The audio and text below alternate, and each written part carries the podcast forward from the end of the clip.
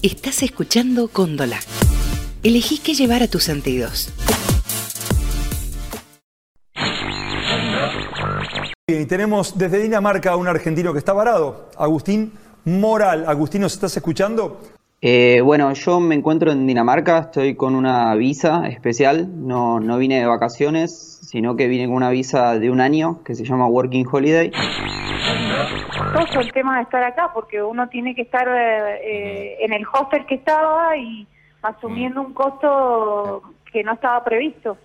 Sí, y, Eh, y eso agradeciendo que tengan lugar, porque hay hoteles que también está pasando que empiezan a no renovarte las reservas porque no quieren tener turistas, porque no Exacto. quieren tener turistas porque Exacto. ¿Cómo es el caso Bueno. particular de ustedes? Te contamos un poco nuestro caso. Nosotros eh, llegamos el 8 de, de marzo acá a Costa Rica. Eh, ¿por, qué, de esta por qué situación- viajaron a. Costa Rica, chicos? Viajamos por vacaciones. el, eh, teníamos vacaciones programadas desde agosto. Hay más de 20.000 argentinos que se fueron por voluntad propia al Sí. exterior cuando les avisé que estábamos en un problema. Si te avisé que estabas en un problema, ¿por qué te fuiste? Vos lo elegiste. Mm, Privilegiemos a los que están en edad de riesgo. mm. A esos tratemos de ayudarlos a que vuelvan. Y el resto que esperen, que tengan paciencia. El riesgo de ellos es mucho menor.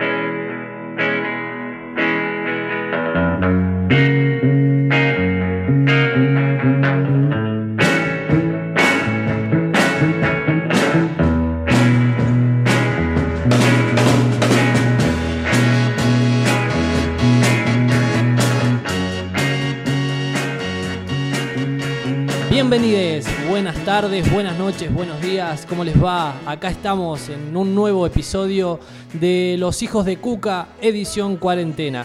Eh, no estoy solo, eh, aunque parezca que sí, está del otro lado de la línea Luciano Illesca acompañándome, con quien vamos a estar compartiendo este nuevo episodio. Hola Luciano, ¿cómo estás? ¿Qué tal? ¿Cómo le va a todos? ¿Qué dicen? Eh, me siento muy raro. Raro, ¿no? ¿Cómo se está viviendo la cuarentena eh, en tu casa? ¿Cómo, ¿Cómo la vas llevando? Eh, como el culo, como todo el mundo. no hay forma de llevarla. bueno, pero es una medida necesaria. O sea, supongo que algo para entretenerte. no, no. Hay que quedarse en casa, hay que quedarse en casa full, pero es un bajón, es un alto garrón, ¿eh? ¿Cuán- Eh, no, no sé qué hacer ya. ¿Cuántos días van? No, 1500, creo. 1500, Viste sí. que empezás a, perder la noción de- del tiempo, ya no sabés qué hora es, a qué hora te acostás, No, a qué hora te levantás. El home office dice que se lo metan en el... No, no existe, no, No existe. No, más. No, viste que, que No, ya. estábamos Ahora hablando eh, con, con mi novia, con Ivana, conversando un poco, eh, que necesitas un poco la estructura que te dan ciertas instituciones, ya sea que tengas que ir a pagar algo, hacer un trámite. Ese, ese orden de salir a hacer algún trámite te, te facilita eh, el día y ubicarte en el tiempo. Y hoy no lo tenemos. No, no, no, todas las actividades.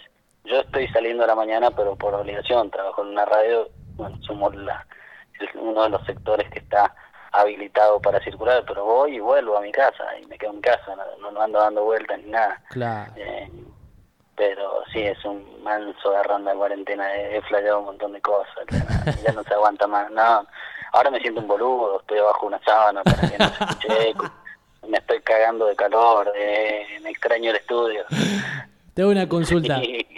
Eh, par- ¿Paro impar? ¿Qué cosa? Tu DNI, paro impar.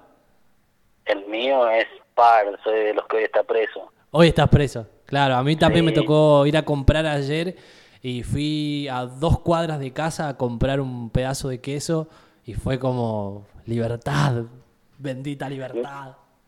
Claro, yo fui al supermercado eh, ayer a la mañana, dije, uff, que me siento como, no sé, y parecía los Juegos del Hambre, me, me volví muy asustado, la gente está mal, ¿Ah, la sí? gente está muy mal. Sí, sí, sí, no, sí, no, en mi vida mm, dije voy a vivir esto, pero está raro, está raro todo. La gente no entiende algunas cosas. Había Sí. gente que decía, soy impar, me quedo esperando. No espere, señora, se la van a llevar presa. Pero no le importa a la gente. Claro, bueno, Eh. ayer de hecho salió el reporte de acá a la provincia y eh, decían que habían detenido a 139 personas. Muchísimo. Sí, sí. Sí, es un número, pero a comparación de la gente, hay cuántos somos aquí en San Luis. Eh, el porcentaje es chico y seguro que tuvieron a gente que no tenía los papeles porque no sabía, pero tiene habilitación para salir. ¿Qué sé yo? No hay que salir de acá, no hay que salir. Pero Claro. es duro estar encerrado. O sea, no me imagino en un gran hermano, viste, que todos la flayamos y decir, ¿qué traería? Me la banco. No, no hay chance. No, aparte imagínate compartir la casa con más de 10 personas y... eh, No, no, lloraría Nosotros estando en una casa que somos uno o dos, se complica. Imagínate, no sé, 20 personas con vos. Convivir Sí. con 20 personas. No se puede prender la tele. Prender la tele y yo creo que me angustio, angustia la televisión. Eh, sí, sí. Bien. Odio al hijo de Mauro Viale. No lo sé si lo odio, pero me caen mal. Es una de las cosas que descubrí en esta cuarentena, sí, mal. Bueno, bien, estás descubriendo cosas, está bueno. Y me, me siento un boludo porque acá en el interior la mayoría no son edificios, entonces a las nueve de la noche no sé si aplaudir por la ventana, chiflar. No tengo balcón. ¿Usted sale al balcón a aplaudir? Eh, no, nada, porque tampoco no hay nadie, no hay vecinos alrededor, entonces no se escucha. Es como que está Claro. medio aislado. Y Sí, anoche, por ejemplo, me puse contento al sentir que, que pasó el camión de la basura. Fue como contacto humano a la distancia, pero contacto al fin. Ese es mi gran recreo. Salgo a tirar la basura y me paro en el medio de la calle y miro para los dos lados y digo, wow.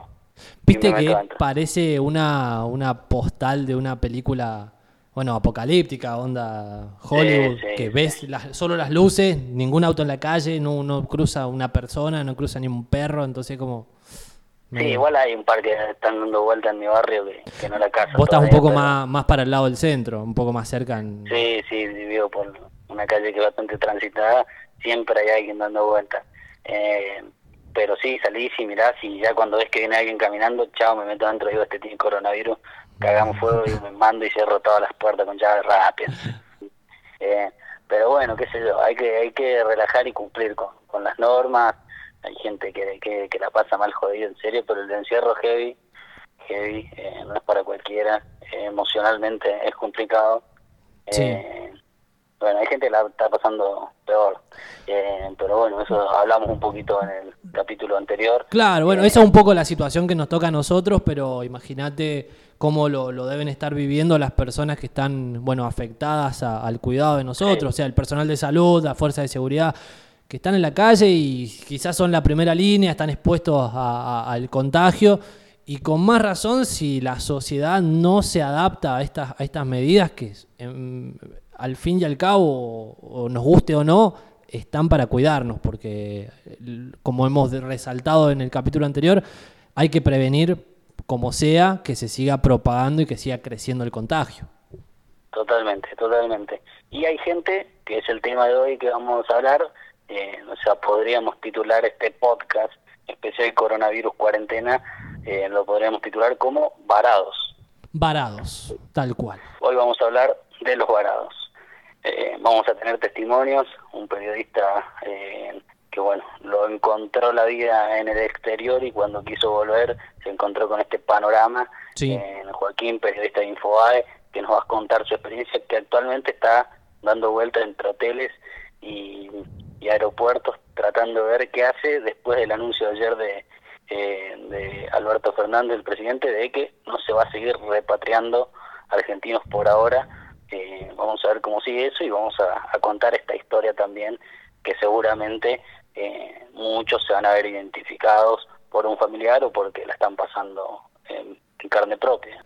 Bueno, así que como dice Luciano, el tema del día va a ser eh, varados. Este, así vamos a titular este podcast. Bueno, ahora vamos a meternos de lleno al tema y bueno, esta historia que le contábamos de Joaquín Sánchez Mariño, en casi 10.000 argentinos han quedado entre aeropuertos, hoteles y distintos países que tienen fronteras cerradas y ahora la Argentina, bueno, ha tomado esa medida también, eh, ya la había tomado la de cerrar las fronteras, pero en el Claro, mundo eh, en van un principio, en un principio Alberto, lo, el presidente Alberto Fernández lo había planteado de hacerlo de forma paulatina. Exactamente, exactamente. Eh, mandaban a algunos aviones de bandera, de aerolínea, eh, para buscar los distintos argentinos que estaban por distintas partes del mundo. Sí. Eh, pero bueno, han quedado eh, bastante eh, argentinos en distintas situaciones eh, varados. Claro. Y la historia que quizás represente hoy en el podcast, la de muchos argentinos y muchos familiares de argentinos que, que hoy no, no pueden regresar al país, es la de Joaquín, eh, el periodista de Infobae, y también bueno que ha lanzado un proyecto todo con lo que es el neoperiodismo y bueno contar historias de distintos países va y, y lo vive en el territorio. Está muy bueno lo que hace eh, también lo, lo vamos a difundir. Bueno él ya tuvo un trabajo en lo que fue la Amazonia lo que fue la cobertura también del conflicto de Chile en- ahora andaba por el Líbano por distintos lugares. Y bueno lo vamos a escuchar de la palabra de él. Nos va a contar qué hacía por Europa cómo lo agarró toda esta pandemia del coronavirus y cómo lo está viviendo ahora varado, varado por el mundo. Bien, lo escuchamos. Hola, soy Joaquín Sánchez Mariño, soy periodista de Argentina, de Buenos Aires. En este momento estoy varado en México, en la Ciudad de México, después de un largo periplo hasta llegar hasta acá, en busca, eh, de manera fallida hasta ahora, de llegar a la Argentina. La declaración de pandemia me agarró en el Líbano, en Beirut, exactamente la capital del Líbano, donde yo estaba, había llegado eh, a principios de marzo y había arran- arrancado mi viaje a mediados de febrero, porque estaba en Medio Oriente por empezar a hacer una cobertura de la guerra en Siria eh, y de la situación en Medio Oriente en general. Era algo en lo que venía trabajando mucho, hacía mucho tiempo y tenía mucho entusiasmo, pero bueno, al declararse la pandemia, mi visa para entrar a Siria fue revocada, los campos de refugiados cerraron sus puertas, por lo cual tuve que cancelar la cobertura, con todo lo que eso implicaba, porque había ahorrado mucho tiempo para hacerla y dejado de lado, dejar de lado muchas emociones, muchas, muchas expectativas. Y como Líbano estaba por cerrar sus fronteras, me tomé un avión y me fui rápido antes de que de quedar atrapado ahí en Medio Oriente, una cultura árabe muy desconocida y un país muy caro además. Y me fui a Grecia para empezar a emprender el regreso de a poco hacia la Argentina. Mi vuelo de pasaje de vuelta era en abril por una aerolínea que nunca me respondió, por lo cual ese pasaje lo di por, por perdido o trataré de recuperarlo en algún momento. Pero lo que, la manera que logré de devolver era con un pasaje a través de Turquía. Compré un pasaje, pero el día que iba a volar, Grecia cerró los vuelos con Turquía, así que ese pasaje se perdió. Me lo van a reembolsar de todas formas, pero bueno, se canceló el vuelo. Luego compré otro pasaje para volver a través de Ámsterdam, San Pablo, Buenos Aires, pero el día que iba a embarcar, San Pablo, Brasil cerró sus fronteras para extranjeros, incluso los que estuvieran en tránsito, así que no pude embarcar ese vuelo tampoco. Y ya sin acciones, sin, posibilidades de acción, antes de quedar varado en Grecia, que es Europa y que es más caro, y que no conozco a nadie y que está todo en euros y que no hablo el idioma, decidí volar al único país que todavía extrañamente seguía con las fronteras abiertas, que era México, un país donde el presidente López Obrador, eh, o López Sobrador, mm, tiene una postura muy extraña eh, respecto al coronavirus, pero eso me permitió poder entrar. Así que vine a México, donde acabo de llegar. eh, y acá estoy, voy a hacer mi cuarentena voluntaria porque no hay cuarentena obligatoria en México. Eh, acá a la espera de que se abran en algún momento los pasajes hacia la Argentina. Yo tengo un pasaje para volver a Argentina el primero de abril desde México, lo compré, pero ese pasaje yo sé que no va a salir. Así que estoy muy, muy frustrado y muy angustiado por no poder volver, pero también algo que conté en los últimos días en las redes, tratando de tener un poco de entendimiento de la situación, dado que hay muchísimos argentinos afuera, muchos en una situación muy urgente, infinitamente más urgente que la mía, por lo cual me parece que si van a haber pocos regresos en principio, me parece que está bien priorizar otras historias. Y por otro lado, lo que está haciendo el presidente Fernández, que es muy estricto y muy duro de cerrar las fronteras y de no permitirle a los argentinos volver, que es algo inédito. Por otro lado, también de algún modo me parece bien, lo entiendo. Pienso que está pensando en el, en el, en el bien común, que está pensando en el pueblo argentino más que, más que en casos individuales, aunque eso suponga sacrificarnos a nosotros los que estamos afuera por un tiempo. Eh, espero que se puedan atender los casos urgentes y espero que en algún momento se termine esta pesadilla, porque realmente quiero volver a Argentina. Eh, pero bueno, que estamos, eh, bancando la parada, como quien dice. Y, y encuentro en, este, en esta manera de verlo, encuentro que al, ver en esto una especie de gesto patriótico, recargo de un poco de épica mi propia espera y sentir que uno hace algo por la patria es mejor que sentir que uno hace algo por uno mismo. Así que así estamos. Eh, espero que estén todos bien, un placer contarles mi, historia. Eh, si a alguno les interesa en un poco lo que estoy viviendo, cuento todo en, en mi Instagram, en arroba Joaquín Sánchez M, que ahí cuento un poco las historias de, de lo que estoy viviendo y con imágenes y demás. Así que están invitados a seguirme. Y muchas gracias a todos por, por prestar atención. Bueno, ahí la historia de Joaquín Sánchez Mariño, eh, contando lo que vive él en carne propia, como muchos argentinos, como decíamos, que se encuentran varados en aeropuertos, en hoteles, bueno, en toda esta discusión que también se da hacia el interior de nuestro país. Claro, eso es lo que, lo que le iba a plantear, te iba a plantear recién, es esta cuestión de que se viven distintas situaciones, porque tenés eh, muchas personas como, eh, como las que menciona en uno de los discursos eh, el presidente, que dice, se fueron después de que dije que se venía eh, heavy la cosa. Y tenés muchas personas que han viajado o antes, o que están por laburo, o por algún tema familiar, algún conflicto. Entonces es como un poco difícil discriminar esa situación, ¿o no? Exacto, exacto. Es, difícil discriminarlo. Y bueno, en el Estado primero se mostró con el compromiso de, repatriar a, casi todos los argentinos. Ahora, bueno, la situación es más complicada. Bueno, ha, ha abierto una discusión que es válida, me parece, pero que generalizar también eh, suele ser injusto. Sí, no es bueno. En cuanto a, a, las medidas y en cuanto a la gente, cómo lo parece, tenés de médicos, periodistas, personas eh, eh, en otras situaciones que no tienen guita, no saben cómo sostenerse, y bueno, acuden a las embajadas para buscar una mano ahí, para que le den contención, para que le den una solución también, para ver cuándo se puede volver, si se levanta la cuarentena o no, y lo difícil también de, de conectar vuelos, porque están en otros países que también tienen los aeropuertos cerrados. Claro, claro. Entonces, es por que... más que la Argentina quiera ahora para repatriar, eh, a veces conectar con ese país está difícil también. El otro día escuchaba un discurso y bueno, estaba mirando, interiorizándome un poco en el tema y planteaban esta cuestión de que decían, no es un problema de que nosotros como país, Argentina, no querramos repatri repatriar a, a, a, los que se encuentran fuera, sino que tenés distintos conflictos, que es que los países mismos han cerrado sus fronteras y no dejan salir aviones o no dejan llegar aviones. Entonces es una cuestión que excede el accionar que puede llegar a tener eh, ¿no? que podemos llegar a tener como país. O sea, es mucho más complejo el, el tema.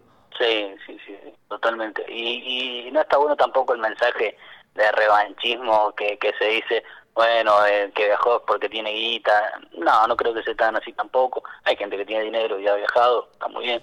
Eh, y hay gente que ha viajado porque lo ha hecho por una cuestión familiar, de visita o por de vacaciones, que totalmente lo pueden hacer, y no es el revanchismo decir, ah, vos querías que privatizaran el línea, ahora querés que te vayan a buscar.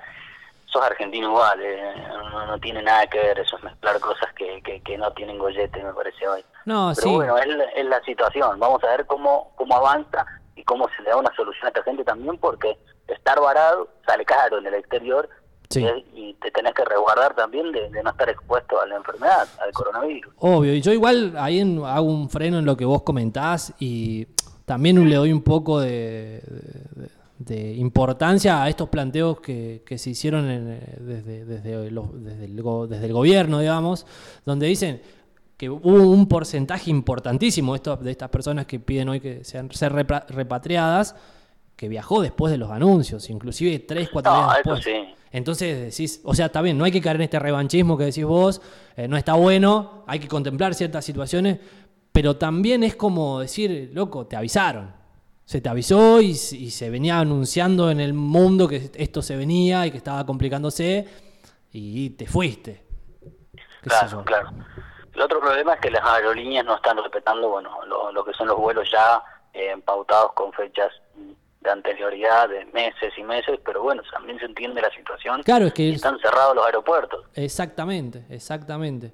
Eh, así que bueno, es complejo, es un tema me parece que va a tener para largo, sobre todo porque veo que la cuarentena y las medidas van a ir endureciéndose, Tal eh, cual. porque esto bueno, no, no ha llegado al pico que se espera y bueno, eh, la idea es que, que llegue lo más paulatinamente.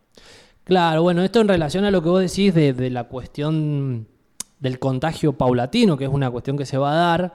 A- ayer estuve eh, mirando en algunos portales cómo planteaban y hacían una comparativa entre la situación que está viviendo Argentina hoy y, por ejemplo, un país como los Estados Unidos. Eh, mira, por ejemplo, eh, en relación a esto hay como dos miradas. Primero, muchos medios destacan el, el accionar de, de Argentina en relación a las medidas que si bien son catalogadas de duras, han servido para frenar el avance y es un país con poco contagio y que hasta ahora la enfermedad ha avanzado poco. Y hacían una comparativa con la situación que se está viviendo en los Estados Unidos, un país que, eh, eh, según la Organización Mundial de la Salud, en pocos días puede llegar a convertirse en el nuevo eh, polo de, de- infección. ¿sí? Acá en Argentina, mientras hoy tenemos 500 casos, en Estados Unidos se han registrado más de 50.000 casos. Claro, lo que pasa ahí de Trump y Bolsonaro, que creo que después lo vas a nombrar en, en las estadísticas más Sí. de Sudamérica y de Brasil, han dejado un poco a lo que yo sospecho que hubiese hecho Macri, como al libre mercado, a que el mercado rija la salud de las personas. Claro, bueno, es que ahí destaco esta cuestión que, eh, bueno, muchas entrevistas que, que ha dado Alberto Fernández, dice, yo elegí destacar por encima de la economía la vida de las personas.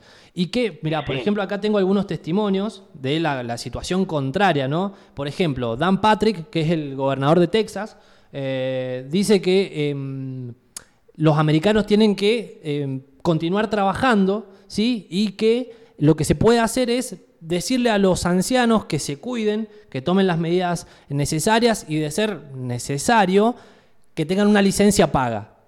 Pero que debemos como continuar produciendo y trabajando y que las personas mayores deben cuidarse. Es las medidas que se han tomado en estados como Texas, que hoy registran eh, miles, de, miles de, de casos. El mismo Nueva, Nueva York, que tiene hoy 25.000 infectados y más o menos dice que si el, el contagio continúa van a necesitar 140.000 camas de hospital. Claro. Y tiene, no tiene ni, ni la mitad, o sea, es como... Se espera que se siga contagiando y que la enfermedad crezca, pero tampoco se toman medidas que frenen el- el- la circulación de la gente y por ende frene, frenen el contagio. Sí, qué sé yo, es raro. Yo creo que Argentina era el país, no sé si en el mundo, pero eh, en- ahí entre el- los que peor estaba económicamente, o sea, con menos espalda económica, para tomar las medidas que tomó. Y de hecho, sin embargo, las tomó, porque la guita no es tan importante como la gente. No, tal Eh, cual. Los números tienen que cerrar con la gente adentro, dijo eh, el que hoy es gobernador de, de, de Buenos Aires, Buenos Aires, cuando sí. era ministro de Economía. Bueno, yo creo que más o menos el plan que tiene este gobierno con la gente siempre adentro. En cambio, aquellos países que quizás tienen más espalda económica para aguantar una recesión, eh, sin embargo, no, siguen priorizando no caer en esa recesión o una recesión tan fuerte, porque va a existir la recesión económica en todo el mundo Tal cual. y bueno, la, la vamos a sufrir, pero sin embargo siguen priorizando los mercados antes que la gente. Eh, son unos salvajes, o sea, son unos hijos de puta. Sí, sí, hay que decirlo como es. Sí, sí, sí, sí. No podés eh, ver que se está muriendo gente de, de tu país, que inclusive bueno, ya entra una cuestión más, eh, o sea, de decir, loco, hasta vos mismo te podés enfermar y hasta vos mismo te podés morir. Eh, Bueno, Bolsonaro, vos, vos tenés números ahí de Brasil para, para entrar al tema Brasil. eh, se tuvo que hacer un, un reactivo para ver si tenía coronavirus. Claro, No, él y parte de su gabinete, de las personas que lo acompañan. Claro, claro. Y ¿Cómo está Brasil hoy? ¿Cómo está la parte de Sudamérica? Mira, no, en cuanto a Sudamérica, en realidad no a Sudamérica, sino eh, me, me tomé el trabajo, digamos, de investigar en relación a los países que no han tomado medidas y el otro que está fuerte ahí, que no todavía no se adapta a ningún tipo de medida y que la está sufriendo es México. México. Que bueno, que dice, o sea, la- la- a la medida que se está llegando es, eh, digamos, pretenden tomar un, un- un decreto para que los adultos mayores, los adultos mayores se queden en casa. Hasta ahora lo mismo, o sea, muy similar al accionar de Estados Unidos. Los grandes que se queden en la casa y que los jóvenes sigan trabajando, a la línea, digamos, de etaria que no le afecta, eh, que, no, que no es mortal, por decirlo de una manera, pero, o sea, es un poco tratar de entender esta cuestión de que no importa si te quedas en la casa, alguien puede venir a tu casa y contagiarte. O sea, es, es muy simple y es lo que se ha planteado. O sea, la única forma de, de evitar el contagio es evitar la circulación y el contacto entre personas. Totalmente, totalmente. Así que, bueno, esa es la situación puntual. Estamos medios complicados. O sea, esos países se están viendo realmente afectados porque, como, como te decía recién, eh, hay países que superan los 50.000 eh, contagios. Sí, muchísimo, muchísimo. Bueno, Europa, España, Italia eh, han sido bueno focos grandísimos de, de contagio y lo están sufriendo muchísimo. Tal cual. El tema es cuando se colapsa el sistema de salud, ahí no hay nada que hacer, y Claro. porque el virus va a circular, pero y se va a contagiar la gente, va a ser mucha. Pero bueno, cuando se colapsa el sistema de salud, no podés eh, atender a esa gente que está enferma y lo más probable es que si no la podés atender es que mueran más personas. Es, es así, la cuenta es muy sencilla.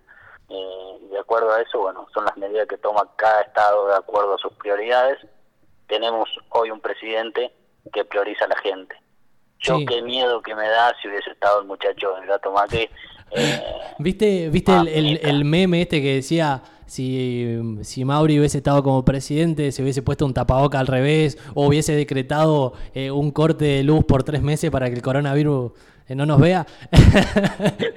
o sea, es, es muy gracioso y, y llevado al extremo, pero decís, quizás las medidas hubiesen sido otras. Eh, eso, si bien viene un comentario desde el humor, eh, claramente Sí. las medidas hubiesen sido otras. Sí, protegiendo los mercados, permitiendo suspensiones, despidos, eh, hasta capaz que aumentando los impuestos, permitiendo que te corten la luz, que aumenten los alquileres, bueno, todo lo que ahora se está haciendo para proteger a la gente hubiese hecho lo contrario. Eh, pero bueno, gracias a Dios que no tenemos esto y esperemos que mejore.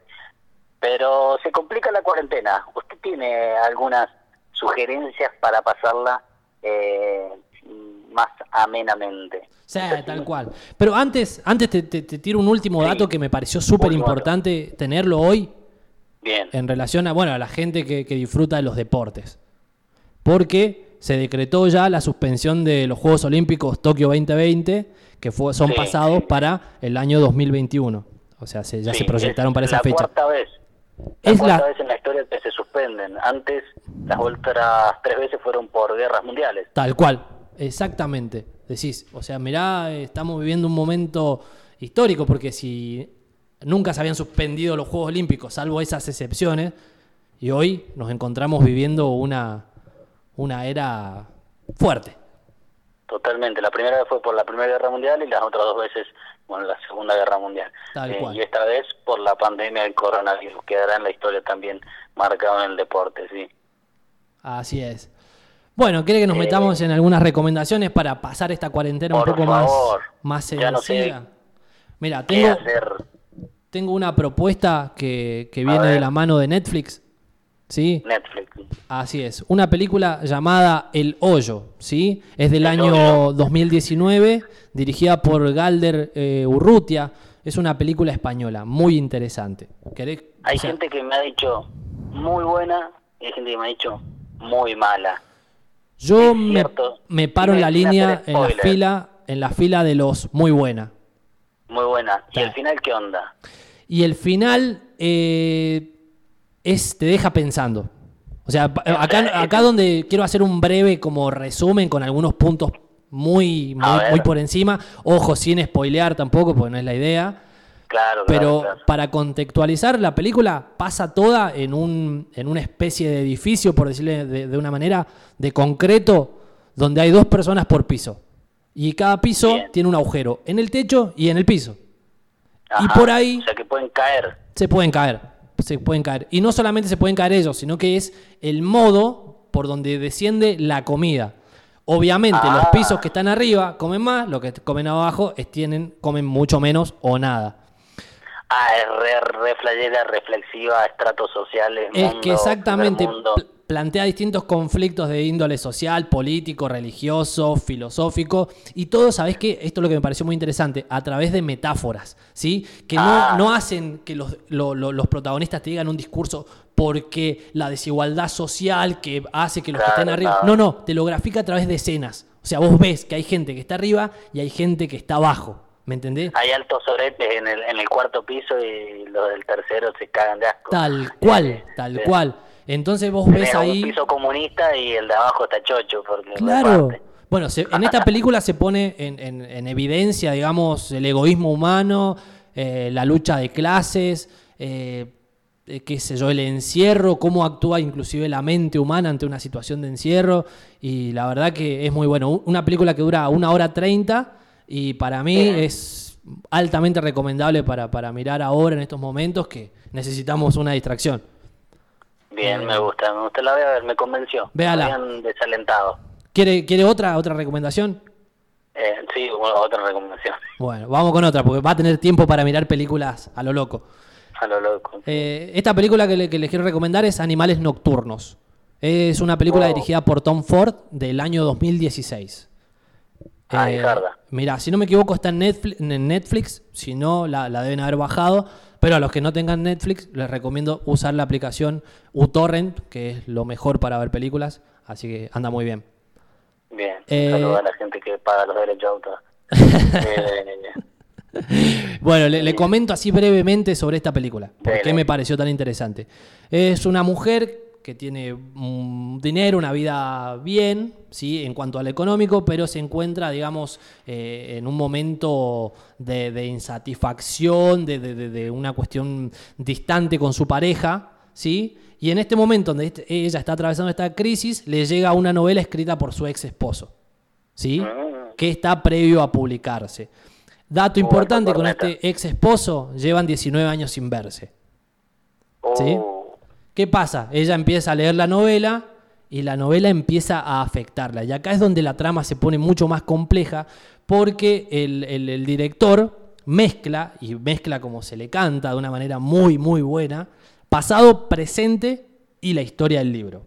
Pasado eh, evoca, digamos, o recuerda a esta mujer cómo era la relación con su ex esposo, cómo se conocieron, cómo, cómo era la relación entre ellos, con la familia, bueno, un montón de conflictos que viven en el pasado, ¿sí? Después, el presente, la vida actual de, esta, de esta eh, protagonista de la película, y después el libro, la trama del libro, la historia del libro, que saca lo peor de, de- de- de uno porque te hace odiar a, a- a los malosos de esta película. Te, te, te- una, una cosa que te dan ganas de, de- de- de meterte dentro de la película y, y hacer algo. No, no, es impresionante. Así que, bueno, no quiero spoilear más, pero es una película que la recomiendo porque me pareció muy, muy, muy, muy buena. me gustó, me gustó. Y por último, quiere que le deje algo más por si Algo más. le sobra Vamos tiempo. Un documental que fue li- eh, liberado ayer en YouTube de eh, Alejandro Borkovich, El Fondo. No sé si pudiste verlo. No, no, no lo he visto. Te, mira, te pasé un, un link ayer, si tenés tiempo. Sí, Miralo, porque está muy bueno. Plantea algún, entre varios temas el accionar que ha tenido el Fondo Monetario Internacional en- a lo largo de la historia, el accionar que ha tenido el Fondo Monet- Monetario acá en la Argentina a lo largo de la historia y bueno, la historia reciente. Sabemos que estamos hoy a- eh, sujetos Estamos endeudados como... Exactamente. Así que bueno, también, ¿sabés qué? Me pareció muy interesante el retomar las experiencias europeas como la de Grecia y la de Portugal, cómo la cuentan, cómo la relatan y cómo muestran que esas sociedades eh, se encuentran atravesando crisis con los sectores muy empobrecidos, eh, sin laburo, eh, los profesionales sin, sin posibilidades de desarrollarse, eh, bueno, un montón de otras cuestiones. Y eh, bueno, también los perfiles que muestran de los directores o las personas que están a cargo del Fondo Monetario.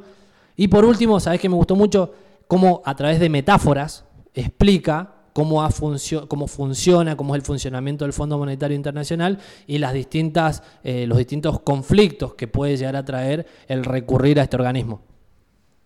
Bien, bien, me gustó, me gustó, me gustó. Eh, todas reflexivas las, las tareas que me dejó. Sí, Era como sí. manija, así, odiando gente, reflexionando sobre la economía. La, cuarentena me una pega comedia manija. romántica para descontracturar la próxima. Sí, no, la próxima le tiro alguna de esas, pero bueno, no, no va a ser esta ocasión. ¿Vos ah, viste algo en Netflix, algo interesante, algo, no sé, en YouTube? Eh, vi una, pero no me acuerdo el nombre y estaba más o menos, así que Eh, No, bosta, no voy a recomendar nada, no. Estoy en otra, estoy viendo mucho TikTok. Ah, mira. Sí. No, he visto nada. trato de, no, trato de distraerme, estoy remanija con el coronavirus, me, me, me cebo, entonces trato de mirar cosas que, que no. Ah, vi Chernobyl, vi la temporada, la, no la había visto la serie entera de Chernobyl. Buena serie. Sí, no era el momento para verla tampoco, así que nada que ver. Eh, Voy a buscar otra serie, sí, no. Te está angustiando por todos lados, hermano. Por todos lados le está pasando sí, mal. No, es jodida, es jodida la mano, ya no, no, no sé qué onda.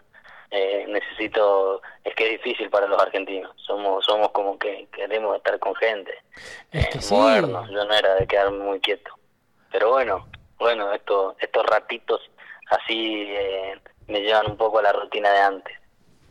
Claro, por lo menos no, no- nos encontramos, aunque sea por audio, que de hecho venimos hablando seguido, está bueno.